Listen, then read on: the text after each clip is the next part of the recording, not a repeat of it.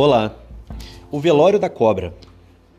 Olha, certa vez morreu uma cobra e o que aconteceu no velório foi muito interessante.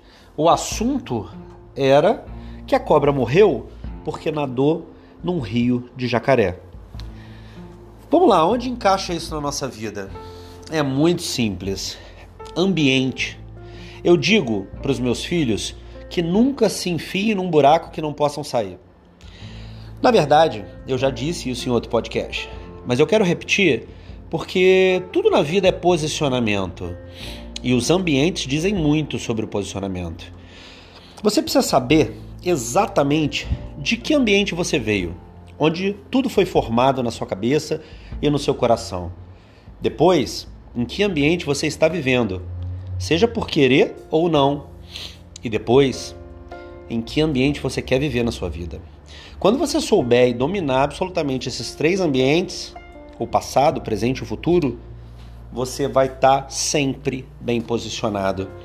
Afinal, sempre quando conhecemos uma pessoa, é, de propósito ou não, nós fazemos uma leitura sobre ela. E essa leitura está diretamente relacionada a comportamento e a circunstância. Por quê? Se eu conheço uma pessoa no shopping, é uma leitura. Se eu conheço num velório, outra leitura. Se eu conheço numa festa, outra ainda. Logo, o ambiente diz muito sobre a pessoa. É, existe muita gente que diz: olha, se você quer uma namorada, não vai encontrar na balada.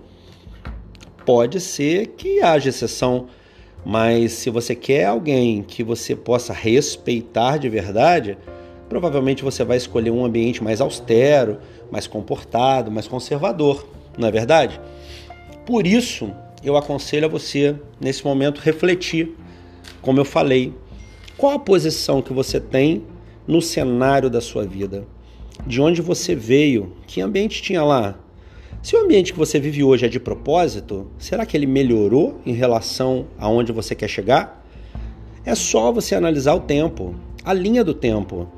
Se de onde você veio, você cresceu muito para estar onde está e ainda vai ter condição de crescer o bastante para que no ambiente futuro você olhe em volta e esteja posicionado de forma que te agrade, você seja feliz, você está no caminho muito certo. Mas eu vou dar uma dica.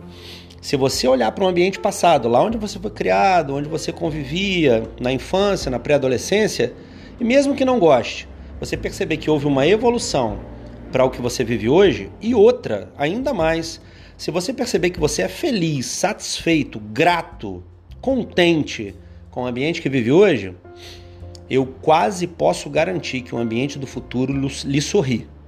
Mas se o passado não for tão bom assim e o presente ainda pior, eu temo pelo seu futuro. Logo, o presente ainda dá para mudar, uma vez que o passado não dá. E o futuro vai lhe sorrir sim, porque eu tenho certeza que a sua atitude vai mudar nesse momento. Fechado? Luciano de Paula aqui, abraço.